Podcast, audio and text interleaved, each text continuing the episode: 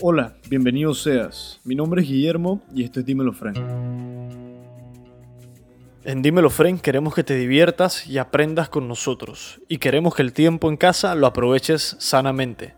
Por esto, para acompañarte en tus ejercicios en casa, nuestros amigos de Public Apparel te invitan a que formes parte de su familia, para que entrenes, te diviertas y compartas en casa.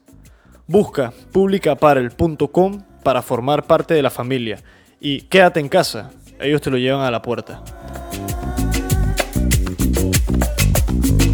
Bienvenidos a un nuevo episodio de Dímelo Friend. Tenemos un invitado muy especial a distancia en línea, utilizando acá Zoom, la plataforma. Eh, Felipe, bienvenido al episodio de hoy. Uno de los fundadores del app Cuanto, una app que ha agarrado bastante auge, pienso yo más en los últimos meses, gracias a todas las tensiones y el caos en la economía mundial que ha causado el coronavirus. Felipe, bienvenido a este episodio acá a compartir un poco lo que ha sido la experiencia de ustedes detrás de este startup que le ha abierto, pienso yo, eh, la oportunidad o ha disminuido las barreras de entrada, ¿no? A lo que es el emprender digitalmente, que normalmente es una complicación y más, como bien lo que ustedes mencionan en bastantes entrevistas en su página, de la poca bancarización de lo que se ve en Latinoamérica y en Panamá específicamente, ¿no? Bienvenido acá, Felipe. Coméntanos un poco de dónde nace esta idea de cuánto, que vi que es de 2018, ¿no? Y un poco más del por qué, ¿no? Sí, mira, eh, bueno, yo, yo tengo dos socios, eh, Jorge García y José Ramón Varela, y eh, hemos sido básicamente consumidores de, información en Internet por ya casi, diría, más de una década, y éramos seguidores de pues toda esta filosofía que se ha vuelto popular no solo inicialmente en California, sino en el resto del mundo de poder crear, usar tecnología para no solo crear un modelo sostenible de negocios, o sea, algo que crezca, que ojalá crezca bastante, que sea un negocio lucrativo, sino que además resuelva un problema de verdad, un problema social, eh, un problema en la vida de las personas. Nosotros creemos que los mejores emprendimientos, los emprendimientos con más impacto, los más emocionantes, la verdad, los que uno puede trabajar, son los emprendimientos que le resuelven un problema a una cantidad enorme de personas, eh, pero un problema que sea intenso, eh, basado en alguna tendencia, digamos, del momento.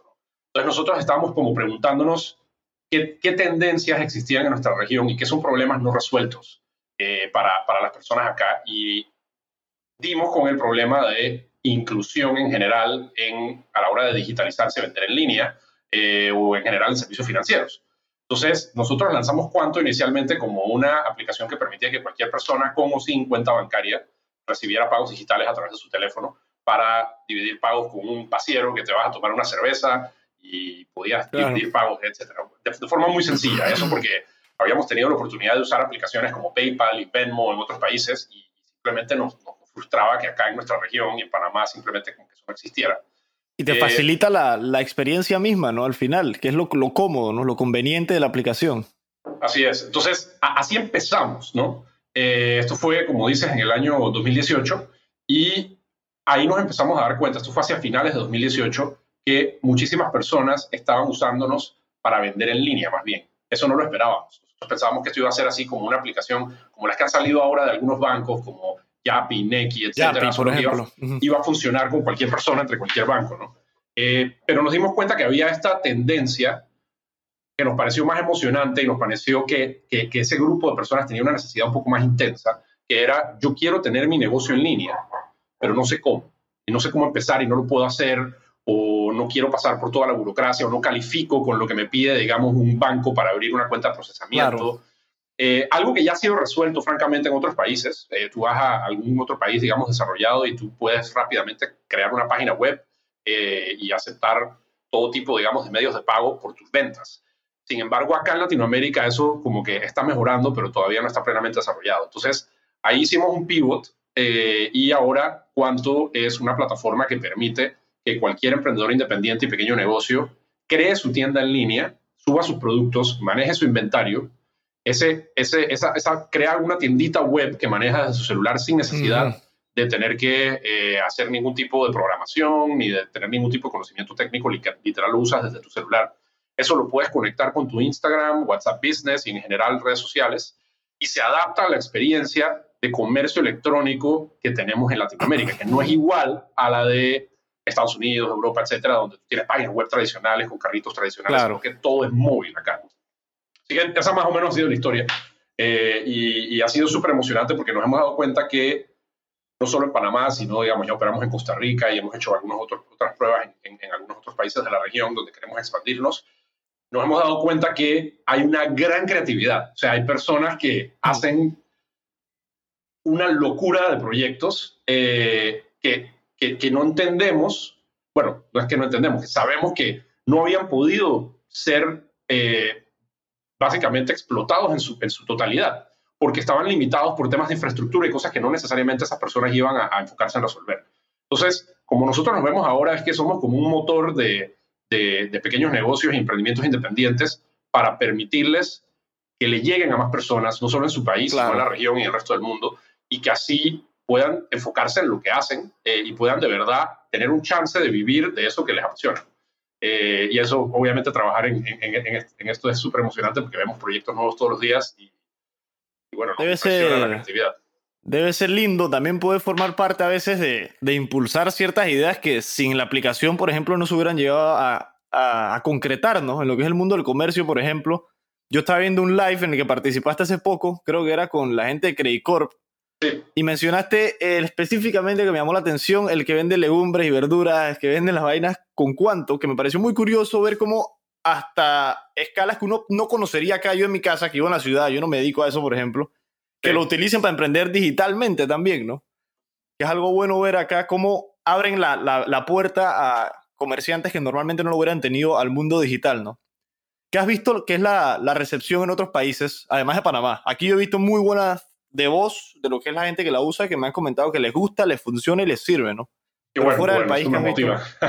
Eh, mira, creemos que esto es una tendencia súper regional. Obviamente nos hemos enfocado en Panamá inicialmente porque es el mercado que mejor conocemos, donde hemos estado refinando el producto, refinando la experiencia, recibiendo la mayor cantidad de, retroalimentación de nuestros clientes.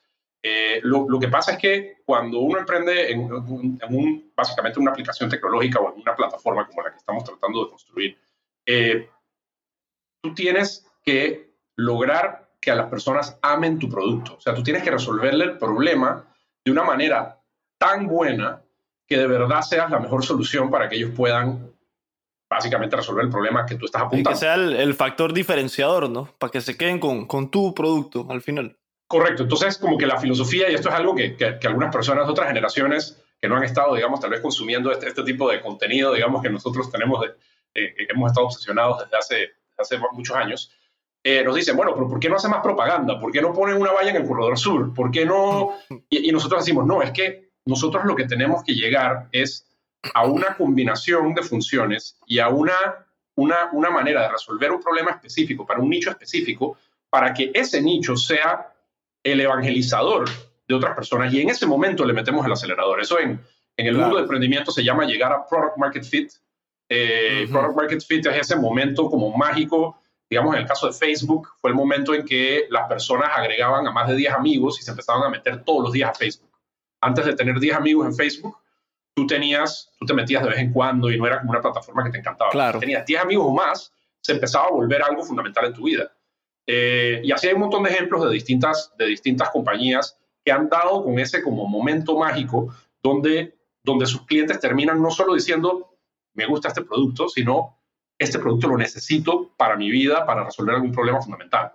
Entonces, en eso nos hemos estado enfocando y, eso obviamente es algo muy artesanal, tiene su metodología, pero muy artesanal y un poco, digamos, difícil de lograr, pero creemos que ya la cosa ha ido avanzando acá en Panamá y ya hemos estado entonces listos para, para empezar a no, y, países. experiencia, ¿me, me escuchas? que creo que se le fue aquí algunas pruebas ahí. Ok. Ahí te escuché, se cortó el finalcito, disculpa, que usted se me paró la imagen y por eso yo dije, uff, se me va ahí acá la, la información. Felipe, tú has visto por ejemplo, a mí me sorprendió. Yo uso cuánto desde hace bastante tiempo. O sea, desde antes que ingresaran lo de los productos, por ejemplo. Que no podías ni tener el menú. Yo nada más lo usaba para pasar plata, prácticamente. Early adopter. Un par de amigos. y después yo vi y dije, wow, ok, están vendiendo unas funciones que no existían antes y te cambia la perspectiva porque ves que, ok, esto, esto va para más, pues. Sea, tiene una planificación mayor al uso cotidiano de nada más puede yo, hey, te debo 5 dólares en la universidad. Ah, coge, te tiro el cuánto, pues el cuánto, como le dicen el Yapi también, tírame el Yapi, mismo concepto, ¿no? De hecho, ya eso no lo hacemos. O sea, ya tú no puedes enviarle, digamos, a otra persona dinero en cuanto, porque nos dimos cuenta que ese no era el nicho al que queríamos apuntar, aprendiendo, digamos, de nuestros clientes. Así que ya no es te tiro el cuánto, digamos, ya es como que ese, ese tipo de interacción no la estamos soportando. Eh, precisamente porque dimos con esto otro. Así que, eh, bueno, conocer eh, así remotamente un early adopter siempre es emocionante. No, y es bueno porque a nosotros, por ejemplo, acá con el proyecto Todo el Podcast, eh, mi plan es poder integrarlo para vender nuestros paquetes de publicidad y nuestros productos a través de cuánto, que es lo que ya estamos estructurando. Se nos paró un poco lo de los productos con todo el coronavirus. Claramente nadie está trabajando, no se puede producir mucho. Y se nos impidió un poco eso, ¿no? Pero estamos estructurándonos para usarlo. Al final yo yo había seteado una cuenta en línea con Shopify. Fue una de las complicaciones que tuve porque yo dije, como miércoles yo puedo configurar de que esto yo cobre acá sin, sin generar un enredo no detrás. Yo no soy un, un maestro de programación tampoco. Y lo que hice fue hablar con ustedes. Algunos de ustedes me ayudó por WhatsApp y me setearon esa vaina para que mis pagos todos se procesaran en la misma cuenta. Y fue el primer paso para poder como como unificar todo, ¿no? Eso pues, en pie. Eso fue un experimento que, hicimos, eso fue un experimento que hicimos de intentar conectarnos a otras plataformas, conectarnos como a WooCommerce, a Shopify, etc. Sin embargo, nos dimos cuenta que no podíamos mantener la conexión a escala con Shopify, con WooCommerce, etc. Y nos dimos cuenta además que este tipo de plataformas no están adaptadas al tipo de comercio electrónico que tenemos en nuestra región. Muchísimas personas que nos han dicho, no, es que yo quiero usar cuánto con mi Shopify para que entonces yo pueda recibir mi plata en Panamá y que no se me quede pegada en PayPal en Estados Unidos, etcétera. Eso lo entendemos. Sin embargo, le preguntamos, ¿y cuántas ventas has hecho a través de Shopify versus WhatsApp en el último mes? Y te dicen, en verdad no he hecho ni una, ni una, ni una venta en Shopify o he hecho 1% de mis ventas. Entonces, sí hay como un tema, digamos, del lado de los emprendedores que necesitan una página web para que su negocio sea real. Y eso, de hecho, digamos, compañías como Squarespace y Wix, etcétera, han empujado mucho. Y lo facilitan, claro. Que, que, ciertamente es tu lugar en Internet. Sin embargo, en nuestra región, en Latinoamérica, y yo creo que esto va a irse incluso popularizando, y creo que va a llegar hasta el resto del mundo, hasta los países desarrollados. En realidad, lo que más importa es que tú tengas contenido en redes sociales. Ese va a ser tu carta de presentación, no necesariamente una página web. Y eso lo vemos con, con la discusión entre SEO, eh, qué tan importante es el SEO en América Latina versus en, en, en, Estados Unidos y Europa, por ejemplo. Obviamente es importante, siempre que tú puedas optimizar tu, tu, tu, tu, SEO para que cuando te busquen en Google aparezcas arriba. Genial. Para los que no saben, Felipe, ¿qué es lo del SEO? Explícale qué es el Search Engine Optimization y todo el concepto detrás de Google principalmente, ¿no? Que es el superior de todo el planeta, pero para que entiendan un poco de...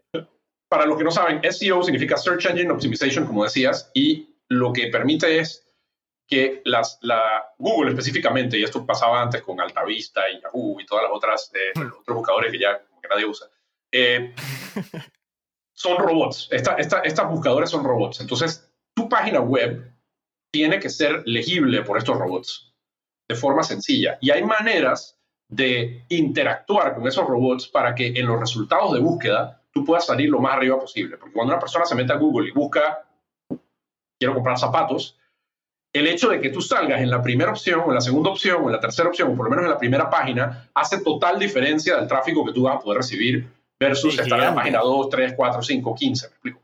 Ahora, lo que pasa en nuestra región es que no es que la gente no usa Google, ciertamente Google es súper importante, sino que el Internet para muchísimas personas son las redes sociales, no es el browser, no es el buscador. Entonces, lo que la gente hace, en vez de irse a Google a buscar zapatos, es dame tu Instagram y se van a Instagram y te buscan Instagram o dame tu WhatsApp y te escribo por WhatsApp, o cuál es tu Facebook. Eh, ahí nosotros hicimos, por ejemplo, un taller con la Embajada Americana hace ya como casi dos años eh, sobre todo este tema de adopción, digamos, tecnológica de este tipo de servicios con comunidades indígenas. Y la pregunta que, que yo le hice a un grupo de, digamos, de personas de comarcas indígenas que muchos no tienen acceso a un montón de servicios básicos, era, ¿quién de ustedes tiene acceso a Internet? Hmm. Prácticamente nadie levantaba la mano. Y yo les decía, pero ¿quién de ustedes usa Facebook? o WhatsApp. Y todos levantaban la mano. Entonces, lo, lo, que pasa es el Internet para un montón de gente es, es las redes sociales. No el, cambio de paradigma al final. Como lo conocemos. Exacto. Entonces, estas plataformas como Shopify, Wix, etcétera, se centran en ese viejo paradigma de yo tengo una laptop, una computadora, o tal vez sí tengo móvil, pero sigo usando mi móvil y mi computadora a la vez. Nosotros estamos creando lo que Shopify sería para la persona que solo tiene un móvil o la persona que es mobile first, que es la mayoría. Que depende del, teléfono, ¿no? Mucha gente, y es que es más barato o accesible tener un teléfono de estos que una computadora. Yo aquí tengo una Mac, por ejemplo, esta Mac cuesta más de mil palos y esto, eh, eh, o sea, estamos hablando de cinco veces menos el precio, ¿no? Prácticamente, y mismo beneficio de acceso a Internet al final, pero por otros lados. Así es. Y estamos viendo ejemplos, no sé, por ejemplo, Más Móvil sacó ahora un programa donde tienen, creo que un celular que es a 20 dólares, una cosa, una cosa así, que tiene, tiene un tecladito, pero tiene Internet, eh, creo que es Android. O sea, es, obviamente un celular más gallito, digamos, que los otros, claro. los que tienen pantalla grande, pero estamos viendo este montón de soluciones salir donde de literal todo todo el mundo va a tener acceso a Internet a través del celular y la experiencia tiene que ser céntrica en el celular y que interactúe con la manera en que la gente, la gente eh, se comporta. Y, pienso yo, ahora que estamos hablando de, me impactó bastante el ejemplo, ¿no? Que del, del, taller ese que hiciste, de que qué tan poco conoce las mayorías la cantidad de gente que tiene la capacidad de conectarse a Internet de forma como nosotros lo hacemos, porque no todo el mundo se conecta de la misma manera que yo me conecto a leer Business Insider, a leer la prensa, por ejemplo, online, a leer ciertas cosas que otra gente simplemente en redes ve las noticias y termina accesando por acá, por ejemplo, o dependen más de esto. Por ejemplo, Praxis, te lo comento porque también yo, yo conozco a Luisa y a Gary, ellos hicieron esto para el mismo concepto de cuánto, primordialmente para, para teléfonos al final, ¿no? Ya ha demostrado, exacto, con el tema de noticiero y de, información, ¿no? Pero ha demostrado el impacto que puede tener porque mucha gente usa primero el teléfono para accesar a su información día a día que un computador al final, ¿no? Y, más allá, o sea, no, es solo el teléfono, sino la plataforma que la gente está usando. Por ejemplo, no sé, claro. tú te podías meter a cualquier noticiero ya a su página web. Eh, claro. O lo hacías a través de Twitter, como la, digamos, muchísima de la, no sé, la inteligencia panameña y, digamos, la, la, discusión política panameña se da en Twitter. pero, en Twitter. pero Twitter no es para nada la red social más popular en Panamá. La red social más popular en Panamá digo, si contamos a WhatsApp, obviamente, como red social, que no sé si lo desea, eh, eh, obviamente es WhatsApp, pero la siguiente es Instagram. Más del 30% de la población de Panamá usa Instagram. Y si te pones a compararlo con otras métricas, el 7% de la población panameña o menos ha comprado en línea. O sea, mm. la, disparidad, digamos, que hay entre, entre el e-commerce tradicional, digamos, y la, el uso de las plataformas exacto. Es, es abismal. Entonces, ahí es, donde, ahí es donde, donde justamente eh, Praxis, como tú dices, que me parece un proyecto genial, eh, lo, que, lo que se dio cuenta fue de esto y dijeron, hey, tenemos que migrar la plataforma de noticias e información a Instagram y WhatsApp. Y eso es lo que hacen. Nosotros lo que estamos haciendo es migrando el comercio electrónico hacia Instagram y WhatsApp. A Instagram y WhatsApp. Y ahí es donde nosotros creemos que de verdad se va a volver accesible, de verdad le va a llegar a la, mayoría de la población y de verdad vamos a tener comercio electrónico real en, nuestra región. Claro, y lo, lo, lo que me acaba de, de conectar en mi cabeza es que no dependen de Instagram, por ejemplo, porque digamos que el día de mañana, y ves una posibilidad, se cae Instagram o sale otra y se mete en el juego. TikTok saca al final. Correcto. Usen su enlace al final, no dependen de la plataforma misma. Esto es algo que, que, últimamente tengo en la cabeza porque me estaba leyendo un libro que se llama Four, que es de un profesor de NYU, creo que es, que te narra los cuatro jinetes del mundo digital, que son Google, o sea, Alphabet, te agarra Apple, Amazon y Facebook. Ya y te narra qué es lo que hace especial a las cuatro, si es posible que una caiga o no, y es una, como un análisis de todo el panorama en general, muy interesante, y trae el ejemplo de qué, qué pasó con Google y el New York Times. En un momento tuvieron un problemón gigante en la relación entre ellos dos y la información, y cómo Google terminó abusando totalmente. Y es porque se dieron prácticamente, ¿no? A depender de la plataforma y ganaban mucho menos lo que ganaba la otra.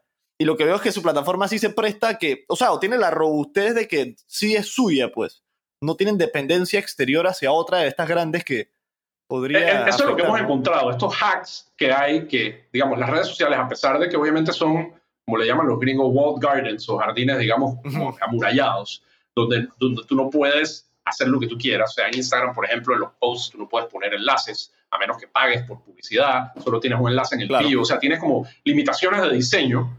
A pesar de eso, para que funcionen y la gente las use, sí tienen que interactuar con el resto del Internet. Por ejemplo, WhatsApp no se puede poner a bloquear links de todo tipo, claro. porque entonces ¿quién va a compartir enlaces y videos y cosas por WhatsApp? Obviamente tendrían que compartirlo usando su memoria. Entonces, e-, es un tema, digamos, de estrategia de ellos que han dejado abiertos estos, estos portillos que nosotros hemos podido usar y otro montón de compañías han podido usar. Eh, y yo creo que ahora los están hasta activamente promoviendo. WhatsApp ahora tiene un API eh, que se llama WhatsApp Business API, eh, que te permite a ti interactuar de forma programática con tus clientes y crear experiencias nuevas en WhatsApp que no era posible crear antes. Obviamente está como en etapa temprana todavía y no es que puedas hacer lo que tú quieras por WhatsApp, digamos, pero te permite, te da acceso a cierto tipo de funciones que, que no tenías antes y las posibilidades ahí de, de crear nuevas experiencias son súper interesantes y son las que justamente estamos explorando. Igual Instagram tiene ahora, le llaman el Graph API, que tú puedes interactuar con las cuentas de Instagram de forma un poco más eh, programática, tú puedes crear experiencias dentro de tu aplicación móvil o en una página web que se conecten con Instagram, etc. Que sea más, más conectado todo. Así es. Qué bien, qué bien. Y que esto es otro tema que tenía bastante en mente porque leyendo el mismo libro, el libro me impactó mucho, la verdad, la manera de visualizar y entender lo que es el mundo digital, ¿no? Y estos que lideran el, juego. Qué importancia, porque su, aplicación es bien fácil de usar. O sea, el, user interface en general, el interfaz es, intuitivo, es, un relajo. Pues, o sea, cualquier persona que lo agarra y lo puede tocar es, básico, ¿no? Y es bueno porque es más accesible. ¿Ustedes le han dado alguna importancia mental, me imagino, a, a simplificar lo más posible el, el, interfaz y que sea accesible, ¿no?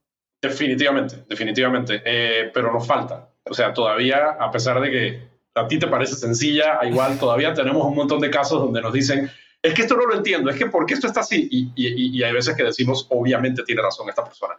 Entonces, nosotros tenemos eh, revisiones semanales de, de, user experience, de UX, donde nosotros recibimos todo este feedback que nos escriben por Instagram, por WhatsApp, eh, así anecdóticamente, personal, amigos, etcétera. Todo lo metemos en un solo sistema centralizado y discutimos cuáles son los cambios que deberíamos de hacer y cuáles son cambios rápidos que podríamos hacer. Eh, y, es impresionante porque con cambios a veces bastante sencillos logramos que una cosa se entienda mucho más.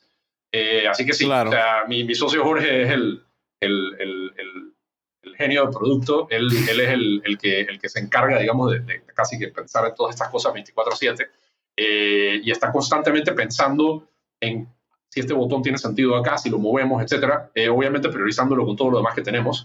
Eh, así que sí, es parte fundamental de lo que hacemos. como te digo, semanalmente, nosotros hacemos además releases semanales, actualizaciones prácticamente semanales a la aplicación.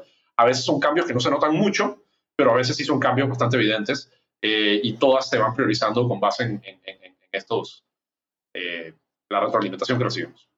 Al final, eso es lo que, lo, que, lo que puede hacer diferenciarlos a ustedes de lo que es el resto de posibles competidores que realmente se adapten a las necesidades del usuario y de forma eficaz para poder demostrar que, que, están avanzando en función de brindar una mejor experiencia al final al, al usuario, ¿no? Así es. Que eso, que eso es, es, bueno, ¿no? Ahora, regresando un poco más al presente, vamos a hablar un poquito de lo que ha sido la situación de comercio en general y económica del presente. Estamos todos en casa. Exactamente. ¿Cómo ha sido la experiencia para ustedes detrás, tú y tus otros socios y todos los que trabajan? ¿Qué tan grandes cuánto? Ahora que Mira, somos, recursos humanos. Somos, seis personas. Eh, son mis dos socios y yo, y tenemos eh, a tres miembros más del equipo, uno acá en Panamá, uno en Italia y uno en Los Ángeles somos una compañía completamente remota. Nosotros no tenemos oficina, literal está mi oficina, mi socio tiene su oficina en su casa, o sea, no nos movemos, no cogemos tranque, nada de eso. Eh, esa fue una decisión consciente que hicimos hace aproximadamente un año, un año y medio.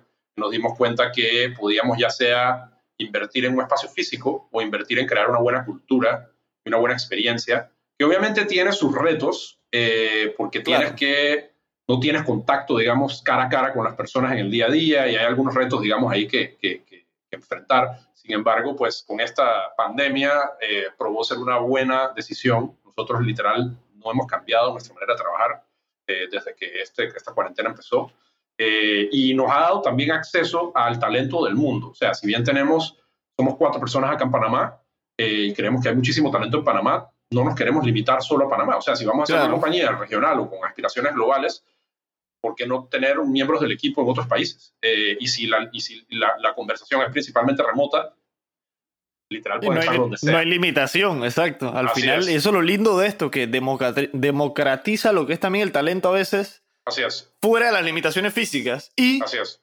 me imagino que el costo en general, no tanto de complicación y adaptación, sino el costo en, en, en, en- en plata, debe ser menor que invertir en una infraestructura de una oficina, mantenerla, pagar luz, etcétera, o, o no es tan, tan menor como me imagino.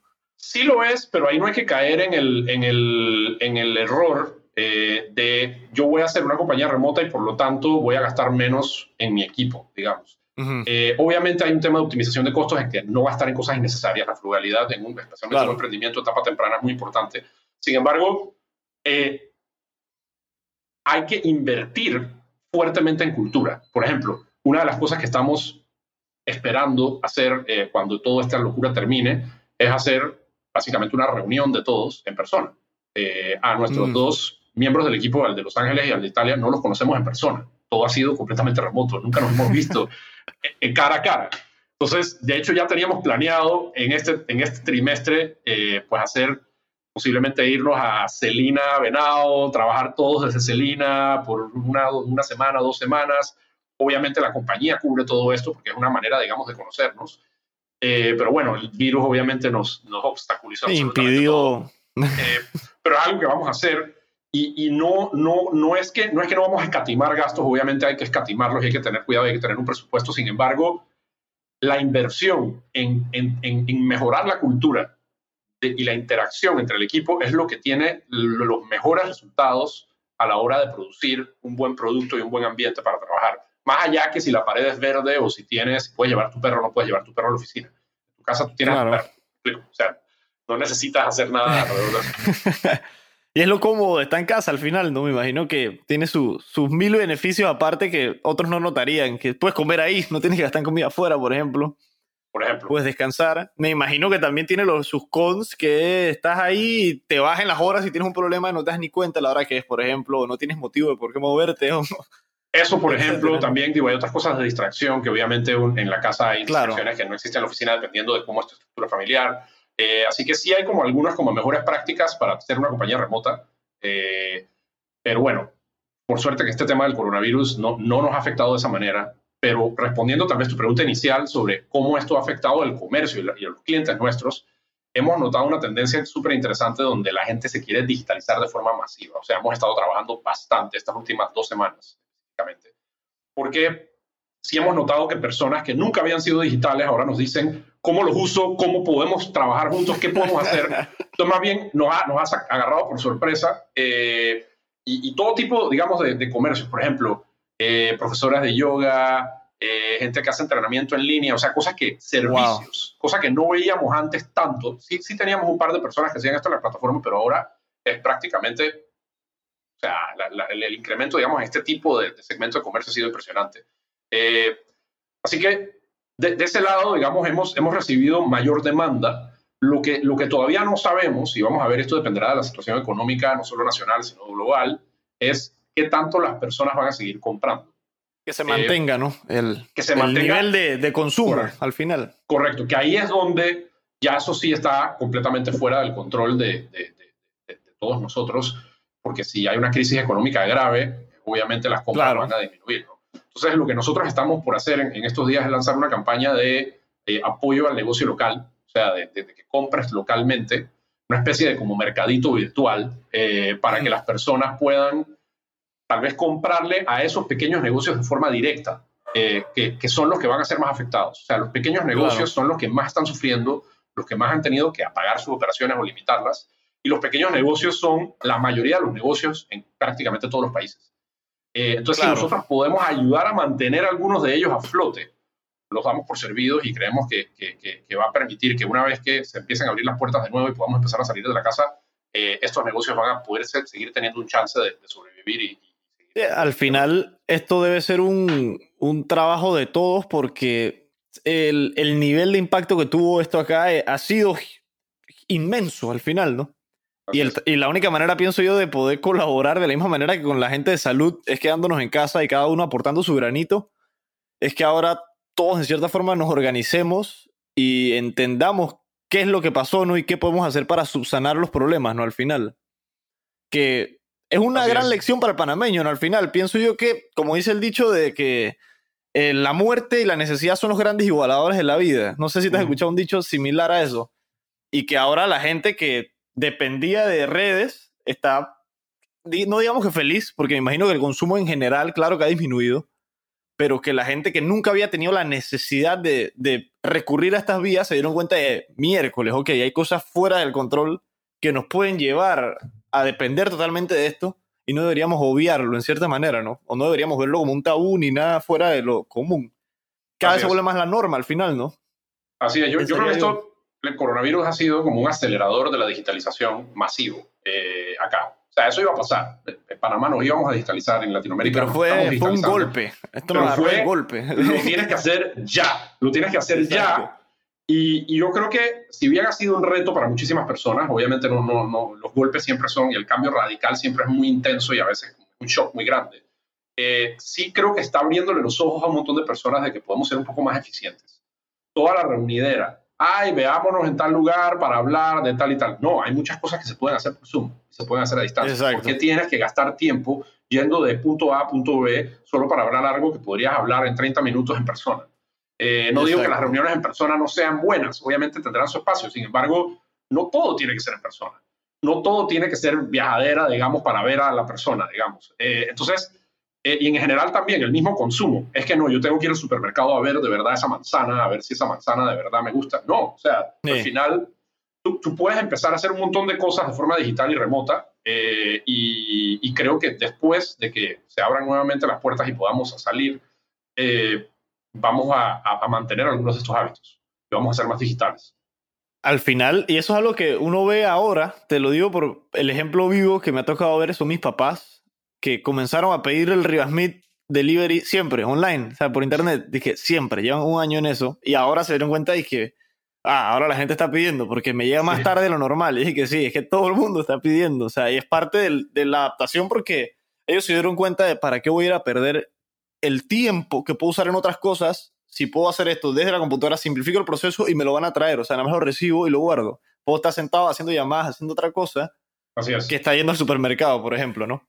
Ahora que hablas de aceleradores, ¿qué tal fue su experiencia? Y sorry que me voy para atrás en su historia, pero con el Y Combinator, creo que se llama el acelerador de Silicon Valley, que ustedes tuvieron la experiencia, que fue lo que yo más vi en las noticias, ¿no? Que resaltó de toda la trayectoria de cuánto. ¿Qué tal fue esa experiencia dentro de allá? ¿Cómo fue? Y qué, me imagino que gigante los beneficios de, poder estar ahí, ¿no? Pero ¿qué, ¿qué aprendieron? ¿Cómo fue eso resumido?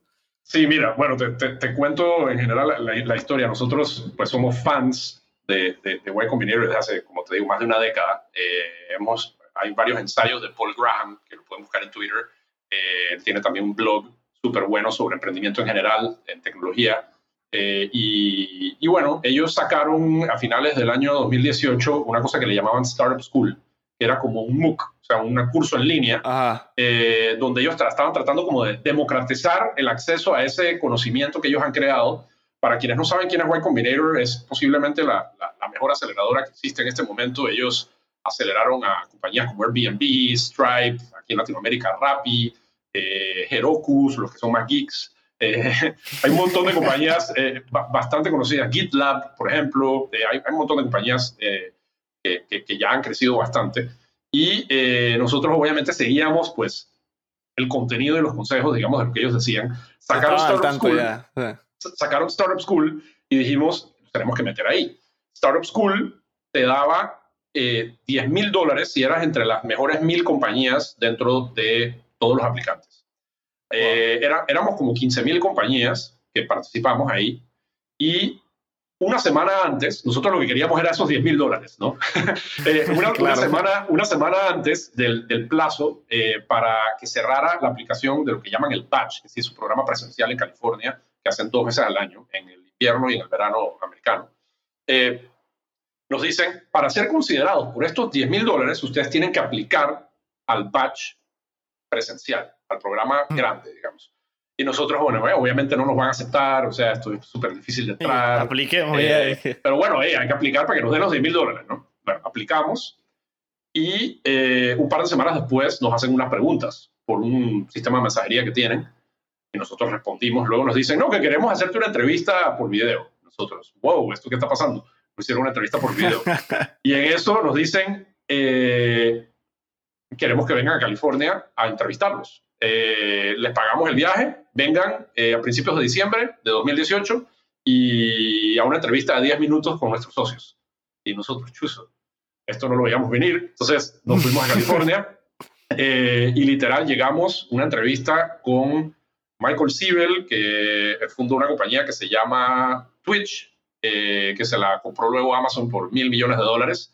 estaba otro que se llama Kevin Hale, que le vendió una compañía a SurveyMonkey. Eh, y otro que se llama Tim Brady, que tenía una aceleradora antes que fue absorbida por Y Combinator. Y para que se den una idea, los otros socios de, de Y Combinator que estaban ahí, que logramos conocer, era Paul Buchheit, que inventó Gmail. Eh, o sea, cosas que uno dice, yo no pensé que iba a conocer a esta gente en la vida real eh, con esta experiencia, ¿no? Y tuvimos una entrevista por 10 minutos con estas tres personas y nos bombardearon con preguntas. Nosotros pensamos que nos había ido pésimo. Eh, nos fuimos a cenar en Palo Alto a un, lugar de, hamburguesas ahí cerca y nos llamaron esa noche, ¿no? Que hmm. queremos invertir en ustedes.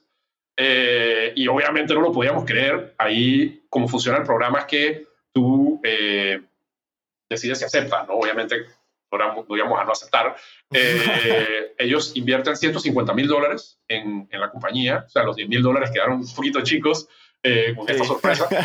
Eh, y además te vas a California entre enero y marzo eh, y al final levantas capital en términos favorables porque ellos organizan, a, en nuestro caso eran alrededor de 180 compañías, para que puedan conseguir los mejores términos con inversionistas. Entonces, además de eso, mm. tenemos reuniones cada dos semanas y cenas semanales con fundadores de compañías que han sido ya enormes, desde Patrick Collison de Stripe hasta los fundadores de Airbnb, que logramos conocer en persona, el fundador de Reddit, o sea, gente que ha, logrado escalar plataformas de esta, de esta, naturaleza. Y tú puedes ir y hacerles preguntas y ellos te responden, les escriben un correo y te responden. Es una comunidad súper... Tienes el, el eh, acceso a una, a una comunidad de alto rendimiento, pensaría yo, de, del mundo digital. ¿no? Al final me has mencionado siete o más empresas que son monstruos hoy en día. Y lo ves, por ejemplo, Twitch, por ejemplo, tiene un dominio gigante en todo lo que es gaming y transmisión, ya que, que, YouTube estaba grande, pero he visto que Twitch ha tenido un auge grande en, lo que es la gente moverse a la plataforma para streamear, ¿no? Así es, entonces e, es súper emocionante porque en nuestro caso que venimos de una región eh, que con todo y que me encanta Latinoamérica y me gusta Panamá, etcétera, somos una región atrasada, somos una región que no ha tenido todavía casos de éxito masivo exponencial en tecnología, o sea, eso no ha pasado aún eh, si bien han habido pioneros como los pelados de Apetito 24, por ejemplo, o eh, Cristóbal Cortés y su equipo de, de, Gusta, o sea, hay un montón de ejemplos súper súper emocionantes. No hemos tenido un Airbnb centroamericano, me explico. O sea, no hemos tenido un Uber centroamericano. Eh, y mi conclusión, obviamente no sabemos si nosotros vamos a lograr algo así, queremos hacerlo y estamos tratando de llegar a la mayor cantidad de personas porque lo que queremos es cambiar la manera en que la gente compra y vende en, nuestra, en nuestro entorno. pero lo que hemos notado es que hay un know-how, como un conocimiento específico, que tienen estos emprendedores en California que ya han tratado, ya, ya han emprendido dos, tres, cuatro, cinco veces, que no nos estaba llegando a nosotros, no le llega a la gente en Latinoamérica. Y no es que en Latinoamérica hay personas con menor talento o que, que no pueden emprender, los, los gringos no son más inteligentes que nosotros. Simplemente es un tema de, de know-how. Así como en Panamá somos súper buenos moviendo temas de logística porque tenemos un canal que tiene más de 100 años, eh, los gringos llevan haciendo esto por décadas, desde los 80, 70, digamos que empezó a surgir todo el tema de la tecnología. Allá es donde se convirtió, se, se, volvió el centro, digamos, de innovación en tecnología. Y, y, esta aceleradora, o sea, Y Combinator, para nosotros ha sido como, como esa conexión a la Matrix, donde nos metieron un, un, un chuzo, digamos, en la cabeza y nos metieron una cantidad de información impresionante donde nos hemos dado cuenta de errores obvios que estábamos cometiendo. Obviamente seguimos aprendiendo y seguimos cometiendo un montón de errores, pero podemos, eh, siento yo, que aprender muchísimo más rápido y acelerado la, la, la, la capacidad nuestra de, de, aprender sobre estos temas y aprender de experiencias pasadas. Eh, y eso ha valido completamente la pena. Eh, a mí me encantaría ver a más compañías panameñas y de la región en Y Combinator, porque siento que entre más grande sea ese ecosistema, más, eh, más de ese tipo de ideas vamos a tener dominando, digamos, en, nuestro país y, vamos a empezar a, competir un poquito con, con, esas ideas de negocios más tradicionales eh, que son a veces de terror en, startups. Cuando uno habla con la gente acá y te preguntan, bueno, ¿y cómo ha sido esa conversación con inversionistas? Eh, no, es que el inversionista me pidió el 60% de mi compañía eh, como si esto fuera un negocio de real estate, porque va a poner la plata y tú vas a poner el talento. En Estados Unidos, en California específicamente, los inversionistas entienden que los emprendedores y los fundadores tienen que estar bien incentivados y tiene que ser su proyecto. Tú no puedes ahorcar al emprendedor y tienes que dejar que el emprendedor cometa errores. Eh, y tienes que dejar que el emprendedor sea el que, el que, el que cree ese pequeño culto, digamos, de, dentro de su compañía y que resuelva ese problema a sus clientes. Y acá en Panamá, en algunos casos, así como no, todavía la verdad estamos aprendiendo a emprender, tampoco sabemos invertir en negocios eh, de alto impacto. O sea, los inversionistas también están un poquito desfasados. Eh, eso afortunadamente está cambiando, pero, pero bueno, para nosotros en resumen, fue sumamente eh, impactante y sigue impactando nuestra compañía. Eh, seguimos en contacto con, con, con, toda esta comunidad. Podemos pedir office hours con, los socios de Y Combinator, hacerles preguntas puntuales, hablar con... Hay, hay una, una, comunidad que se llama Bookface, que es como una red social interna de, de, toda la comunidad. De, son 4.000 fundadores, de, todos los fundadores de, Y Combinator y, la comunidad afiliada. Así que eh, ha sido súper interesante y, obviamente la, tratamos de apoyar, de aprovechar lo más posible. Claro, claro. ¿Qué has... y disculpa. Esa experiencia, claro que debe cambiar lo que es tu perspectiva también de, emprender. Eh, ¿qué, piensas tú que fuera un, un tip así o algún cambio de enfoque? Ni no es por simplificar, porque a veces no se pueden simplificar muchas cosas, pero que tú le podrías recomendar a alguien más que esté planificando hacer algún emprendimiento, que tú ves más ahora gente metiéndose en programación, en tecnología, y acá en Panamá, que es difícil encontrar una comunidad que apoye eso y que lo entienda, ¿no? Pensaría yo, de lo que he podido ver. Sí, mira, una de las cosas que lamentablemente creo yo que tenemos en nuestra región, no solo en Panamá, pero en Panamá es bastante intenso, es la taquilla. Eh, el marketing está muy bien. La taquilla te puede ayudar a ponerte enfrente de muchas personas. Está muy bien eso, hay que aprovecharlo. Sin embargo, algunas personas confunden emprender con taquillar y ganar concursos y ganar eh, y salir en un escenario, ir a dar charlas, etc. Eso no es emprender, eso es taquillar. Emprender es resolverle un problema a un consumidor, a un cliente, a un usuario. Eso es lo único que importa. Y crecer con base en eso. Si, si esa taquilla y esa participación en concursos, en premios, en conferencias, etcétera, te ayuda a llegarle a esos clientes, hazlo. Si no te ayuda, tienes que decir que no. Y eso es bastante difícil, porque a veces acá también en Panamá te dicen, bueno, es que te queremos invitar a esta conferencia para hacer este tipo de, Y entonces tú dices, bueno, ¿quién es la audiencia? ¿Esto me va a funcionar? ¿Cuánto tiempo va a ser? Eso es tiempo que no puedo gastar en ver cómo mejorar el producto para los clientes que nos están usando. Entonces, en Panamá, ese, ese tipo de, de, de trade-off de cuándo, cuándo involucrarte, digamos, en taquilla versus cuándo trabajar realmente en tu producto, eh, creo que se tiene que ajustar bastante. Eh, lo único que importa en un emprendimiento es dar con algo que la gente quiera. O sea, de hecho, el Guay Combinero tiene una camisa que es Make something people want. O sea, es, haz algo que la gente quiere. Eso es todo más sencillo no puede ser, ¿no? Pareciera. Así es, pero a veces nos confundimos y nos enfocamos demasiado en concursos y taquilla y salir en periódicos y todo, que nuevamente no, no tengo nada en contra de eso, es súper bueno y, y, la atención te trae validación, pero no hay que confundir como, como eh, no hay que dejar de, de, de, vista el fin, ¿no? El fin es resolver un problema a la gente. Eh, debería ser un complemento al final, toda la, la, la personería pública o las apariciones públicas complemento del servicio o de, ese arreglo que le estás dando al problema, ¿no? Al final. No tanto el, enseñar, y al final creo que yo es más busca atención que más nada, ¿no? Sí, sí.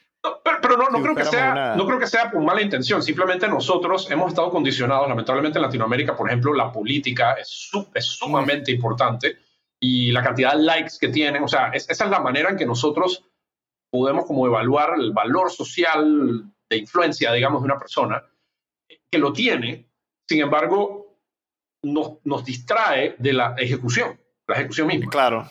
Eh, entonces, ahí es donde, donde yo creo que tenemos que hacer como un pequeño ajuste y eso en California lo tienen clarito. Ellos te dicen, hey, esta conferencia, ¿te ayuda? No, no te ayuda. La respuesta es obviamente no, no vayas, ya no voy. Tiempo.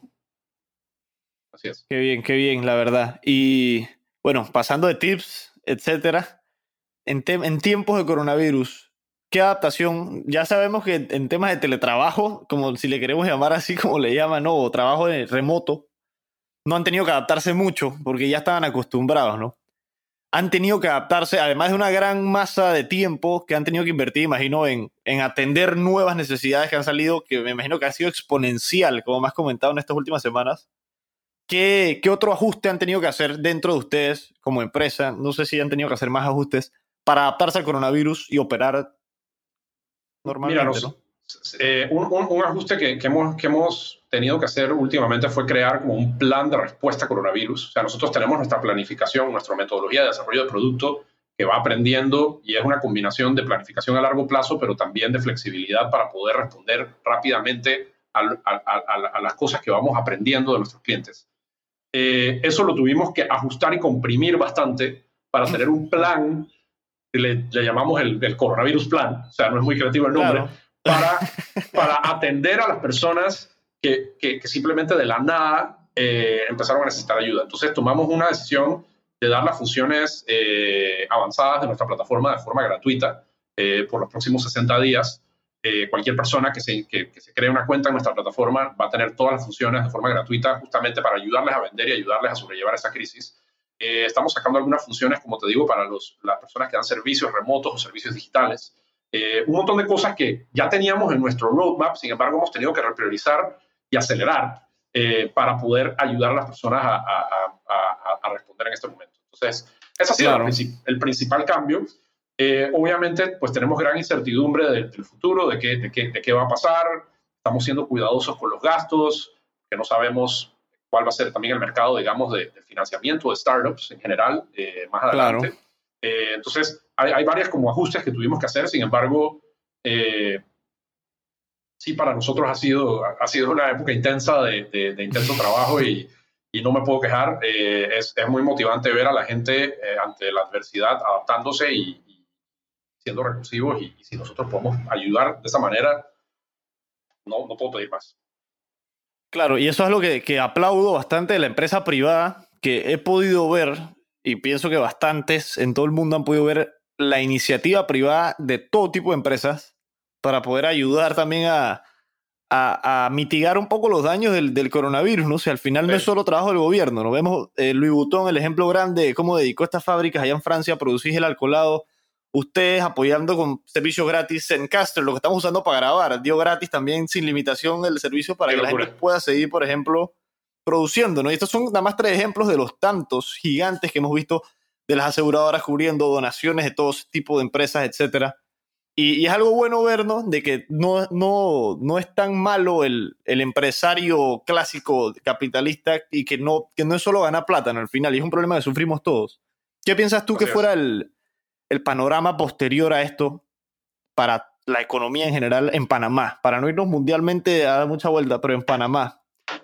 Mi, mi apuesta es que todo se va a digitalizar más de lo que estaba digitalizado aunque sea un poco, y la gente se va a comenzar a adaptar más a hacer súper. Mercap, por ejemplo, de Apetito, pienso yo que va así, igual que el Riasmid así subiendo, y todas estas plataformas de, de, de compra a distancia, ¿no? O en línea. ¿Qué piensas tú sobre esto? Concuerdo plenamente y vamos a ver un montón de otras nuevas plataformas surgir eh, que te van a resolver los temas de forma digital de otra manera. También he visto que el gobierno ha tenido que moverse muy rápido y digitalizar un montón de cosas que, que habían estado en camino en digitalizarse y ahora de repente se digitalizaron, me explico, súper bien. Eh, puedes pagar el seguro social en línea, puedes hacer un montón de trámites en la DGI en línea que antes no se podía, o sea, un montón de cosas, la verdad, súper buenas. Eh, y incluso algunas medidas temporales, por ejemplo, las, las recetas eh, médicas pueden ahora ser digitales. lamentablemente, solo sí, que eso está buenísimo. De tiempo temporal. entonces, yo lo que, lo, que, lo que sí voy a hacer un necio, si, si, si puedo ser necio, digamos, después de esta crisis, es que todos esos avances temporales que hicimos, que no sean temporales. O sea, si una receta médica puede ser digital, ¿por qué tiene que volver a ser en papel eh, después de que ya podamos salir de nuestra casa? O sea, y al final es, un atraso mantenernos así. en práctica lo que tengamos. Claro, así, así que yo, creo que yo creo que para responderte, vamos a tener una economía más eficiente, una economía más digital. La gente va a valorar un poquito más su tiempo y se va a dar cuenta que tal vez ir a su oficina todos los días no necesariamente es la mejor decisión. Tal vez puedes trabajar desde tu casa dependiendo del trabajo que hagas eh, más a menudo. Eh, las mismas empresas ojalá se den cuenta que también eso mejora la calidad de vida de las personas. En vez de estar 3, 4 horas en tranque, como muchísima gente lamentablemente tiene que estar o irte a meter a al transporte público, o si tienes carro en carro, etcétera, no es eficiente, ni ambientalmente sostenible, ni buen urbanismo, tener que estarse moviendo de un lugar a otro, podemos hacer muchas cosas de la casa. Eh, entonces, yo, yo, sí creo que vamos a tener un, cambio fuerte, digamos, de, paradigma. Eh, el tema es cuándo, y ojalá sea más pronto que tarde. Y espero que, que, como dices, que del otro lado las empresas privadas tampoco sean tan tercas en, en ver algunos medios que puedan facilitar el trabajo para ciertos colaboradores.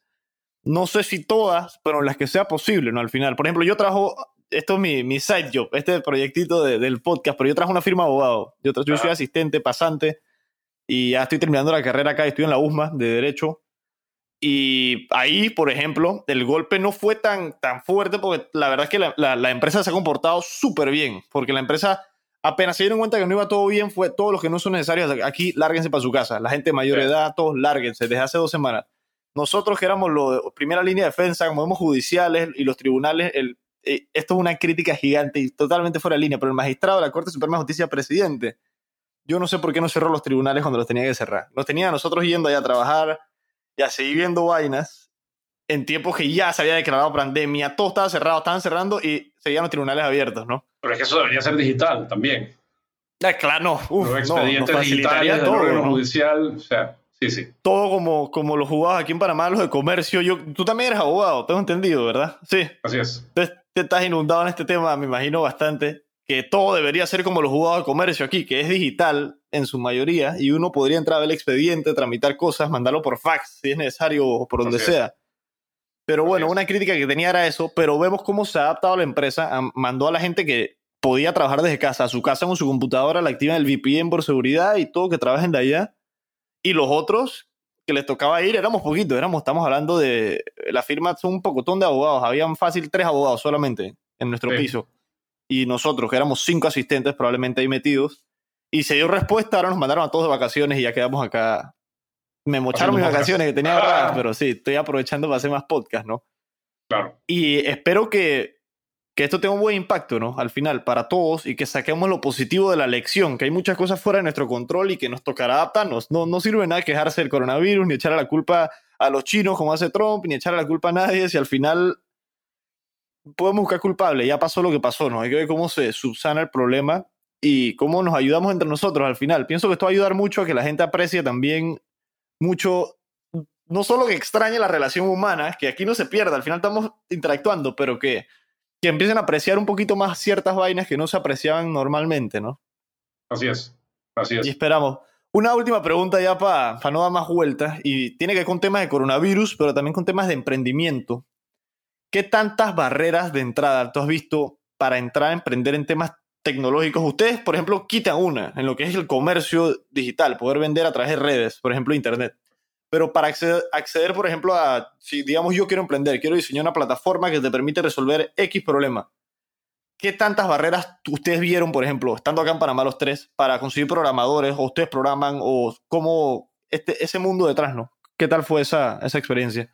Mira, sí, sí, hay, sí hay barreras, pero más que barreras, digamos, de cómo programar, etcétera, eso lo hacemos nosotros internamente. Eh, eh, pero cualquier persona lo puede aprender. O sea, yo, yo, diría, si tú no sabes programar o no tienes algún skill relevante para el negocio, digamos, yo no soy programador, pero mis dos socios sí son técnicos, entonces yo hago una parte que ellos no pueden hacer y, nos complementamos. Entonces el equipo sí es muy importante. Eh, la barrera más grande que yo creo que hay en Panamá para emprender es que la gente se atreva a hacerlo que lo vea como una carrera viable. Eh, hay muchísimas personas muy inteligentes que estoy seguro que podrían crear soluciones a problemas impresionantes acá en Panamá, gente, gente brillante, pero tienen miedo y quieren una carrera tradicional, quieren un trabajo y quieren su cheque mensualmente eh, o quincenalmente. eso, eso está bien dependiendo de la vida, digamos, que tú, que tú quieras tener. Claro. Sin embargo, no lo hagas por miedo. No lo hagas por pensar que el emprendimiento no va a rendir frutos, porque si pensamos que el emprendimiento no va a rendir frutos es una profecía autocumplidora. O sea, una cosa Sí. que me di cuenta en California es, todo el mundo cree que puede lograr algo. Eh, y saben que van a fallar en el camino un montón de veces. Pero, o sea, tú te montas a un Uber y el, y el, y el conductor de Uber te dice, es que yo estaba trabajando en este emprendimiento, estaba haciendo tal cosa. O sea, la, la, la, la conciencia colectiva, digamos, de la gente allá es, está alineada a que emprender es socialmente deseable. Acá Es en otro Panamá, chip, Sí, es otro prácticamente. chip. Acá en Panamá siento yo que tener un trabajo estable es lo que es socialmente deseable, o ser político, digamos, es socialmente deseable. Que Claro. nuevamente no, no desmerito esas dos soluciones. Tenemos que tener a buenos políticos y, y también hay compañías muy buenas que necesitan buen talento y también se pueden hacer carreras muy buenas dentro de compañías establecidas. Pero necesitamos más emprendimiento. Necesitamos más emprendimiento y, y eso solo se hace con personas que se atrevan básicamente a, a comerse un cable por un rato. O sea, eh, Sí. yo, yo, yo era abogado eh, y pues tenía un buen salario y tenía una estabilidad, pero ¿Qué, no fue esa- quería- ¿Qué tal esa decisión? Ahora que me la estás explicando. Eso fue fue, muy difícil, fuerte. o sea, fue muy difícil y muchísima gente te decía, es que eres un pendejo porque estás, estás dejando de lado una buena carrera, una buena oportunidad. Y yo es como que sí, pero yo lo que quiero es eh, vivir de la manera que yo quiero vivir, no, no, no me quiero Claro. solo... O sea, y, y la única manera de tener una buena carrera no es en una compañía establecida, nuevamente. O sea, necesitamos a más personas que se atrevan. Eh, porque entre más personas se atrevan, más posibilidades vamos a tener de éxito. Y yo creo que eso va a cambiar no necesariamente con políticas del gobierno ni nada, sino cuando tengamos un caso masivo de éxito acá en Panamá o en la región. Es básicamente lo que ha hecho Rappi por Colombia. Rappi es como el apetito 24 de Colombia, que es gigantesco, ya levantaron mil millones de dólares. Eh, el hecho de que colombianos que estudiaron en Colombia, que hablan inglés macheteado, o sea, hayan logrado lanzar una plataforma que ha escalado tanto en la región, ha hecho que un montón de personas en Colombia crean que ellos pueden lograr esto y que pueden ellos lanzar plataformas dentro de su propio ámbito de interés. Eh, en Centroamérica no hemos tenido eso aún. Eh, Es verdad. y, y- y yo creo que ese primer caso de éxito, que ojalá se haga bien visible y que ojalá de verdad pase pronto, eh, va a cambiar, o sea, los pelados de secundaria van a decir, yo quiero ser emprendedor. Claro, y es que dan el ejemplo, y es el new cool, si lo quieres ver así en cierta forma, ¿no? Impactar positivamente la, la sociedad en que atreverse es bueno y, el- y, y se puede lograr algo de esta magnitud. Así es, es un cambio en, en- en- valores y en, y en- y en, básicamente en, deseabilidad social de, de- un tipo de carrera que lamentablemente en general en Latinoamérica no es súper difundida. Está cambiando nuevamente, pero necesitamos como que el balance se vaya un poquito más hacia el emprendimiento, en mi opinión, y eso creo que va a mejorar sustancialmente la manera en que vivimos. Claro, bueno, yo te deseo mucha suerte porque espero que sean de esos grandes, gigantes éxitos que de verdad puedan romper lo que son los medios comunes y que, y que rompan, que, que jamaqueen la, la sociedad panameña, ¿no? De que se puede llegar a, hacer un emprendimiento de seis personas por ahora que sea monstruoso. Ojalá, les deseo mucha suerte, en verdad, y fuerza en estos tiempos de coronavirus, ¿no? Que, que no está muy fácil para todos, que sigan con su, con su labor, ¿no? La verdad. Súper, Guillermo, gracias a ti por, por tu tiempo y No te Y bueno, preocupes, aprove- aprovecha esta- estas vacaciones para crear un montón de contenido. Necesitamos también buen contenido en Panamá eh, y la labor que estás haciendo creo que es súper positiva y estoy viendo otro montón de también podcasts independientes surgir. Así que es súper motivante. que eso está bueno, ¿no? A la gente como explorando ideas, guías y cosas que, que- que- que le interesa y, y sigue adelante. Claro, pues quería agradecerte a ti por el tiempo, Felipe, por compartir con nosotros. Sabemos que bastantes tenemos tiempo estos días en casa, pero no, no hay que tomarlo for granted, ¿no? Y quería agradecerte en verdad por tu tiempo, disposición, información acá con todos. Y bueno, desearte suerte, ¿no? Con el resto de su gestión allá en tiempos de coronavirus. Dale, listo. Gracias. Gracias por escuchar este episodio de Dímelo Friend. Espero hayas disfrutado nuestro contenido y hayas podido aprender algo que te pueda servir en tu vida.